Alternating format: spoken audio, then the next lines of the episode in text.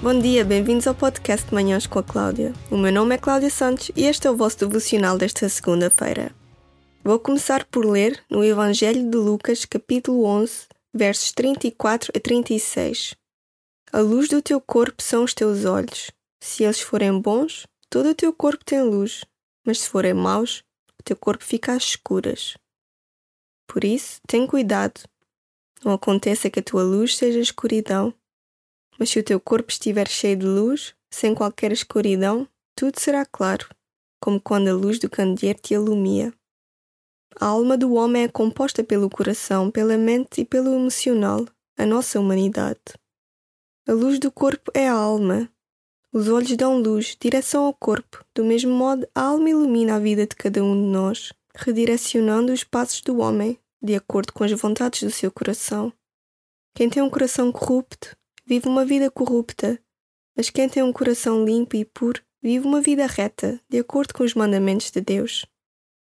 As nossas ações são conforme a condição do nosso íntimo. Se o coração for bom, também o seu reflexo será bom, mas se ele estiver cheio de malícia e maldade, então as suas atitudes serão pervertidas e não darão nenhum fruto que preste. Em Mateus, capítulo 15, verso 19, diz: Porque do coração é que vêm os maus pensamentos que levam a matar, a cometer adultério, a viver em devassidão, a roubar, a jurar falso e a injuriar a Deus. A vida que vivemos é controlada pelo que sai do nosso íntimo, da nossa alma. E como por natureza somos maus e corruptos, não podemos confiar nas vontades do coração, nem nos podemos deixar levar pelas nossas emoções, pois elas são enganosas. Em Jeremias capítulo 17, versos 9 e 10 diz assim: O coração é algo de muito enganador e desesperadamente mau. Ninguém sabe na realidade como ele é ruim, mas eu, o Senhor, pesquiso todos os corações e examino as intenções mais profundas, de forma a poder dar a cada um a recompensa que merece, de acordo com as suas ações, o modo como vive. Sem o poder regenerador do Nosso Senhor, nenhum de nós dá bom fruto, pois o estado do nosso íntimo está podre, sem luz, completamente coberto pela escuridão do mundo em que vivemos. Porque, como já tinha dito, por natureza a maneira como vivemos não é de acordo com a vontade de Deus não é de acordo com as obras da luz.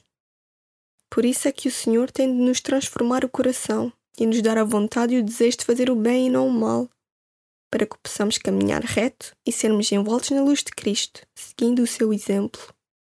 1 Tessalonicenses capítulo 5, verso 23 E que o Deus de paz, Ele próprio, vos torne puros de uma forma integral e que todo o vosso ser, espírito, alma e corpo se mantenha plenamente sem culpa até o dia em que o nosso Senhor Jesus Cristo voltar. É muito importante que guardemos o nosso coração, pois dele depende tudo na vida, e que não nos deixemos enganar pela falsa fé e pela escuridão que se faz passar de luz. Existem muitos ensinamentos e muitas crenças diferentes neste mundo, mas digo-vos que só existe uma verdade e um só Deus Cristo é o caminho da luz, a verdade de Deus e a vida dos homens. E só através dele é que chegamos a Deus e entramos no reino dos céus, no paraíso.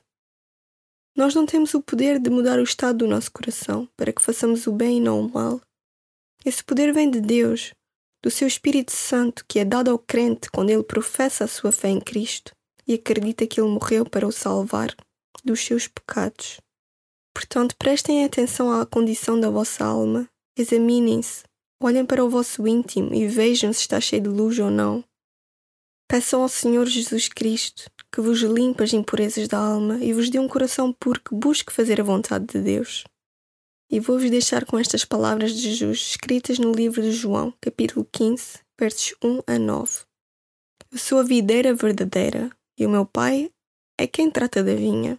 Ele corta todos os ramos que em mim não dão fruto e limpa os que dão fruto para que dê ainda mais. Vocês já estão limpos pelo ensino que eu vos deixei. Permaneçam em mim, que eu permaneço em vós. Um ramo não pode dar fruto por si só, se não estiver unido à videira. Por isso, não podem dar fruto se não estiverem unidos a mim. Eu sou a videira e vós os ramos. Aquele que estiver unido comigo dá muito fruto, porque sem mim nada podem fazer. Todo aquele que não estiver unido a mim é lançado fora como um ramo e seca. Tais ramos são enfechados e lançados ao fogo para arderem. Se continuarem unidos a mim e não esquecerem as minhas palavras, hão de receber tudo quanto pedirem. Nisto consiste a glória do meu Pai, que deem muito fruto e que se comportem como meus discípulos. Eu tenho-vos amor como o Pai me tem a mim. Continuem sempre unidos no meu amor. E chegamos ao fim do devocional de hoje, mas antes de ir, quero vos deixar com uma oração. Obrigada, meu Deus, por mais uma segunda-feira e por mais um episódio. Obrigada pela tua palavra e pela luz de Cristo. Eu peço-te que nos ajudes a discernir a luz verdadeira da escuridão e que nos purifiques a alma para que possamos caminhar na tua verdade, fazendo assim a tua vontade, meu Deus. Obrigada por tudo o que fazes por nós.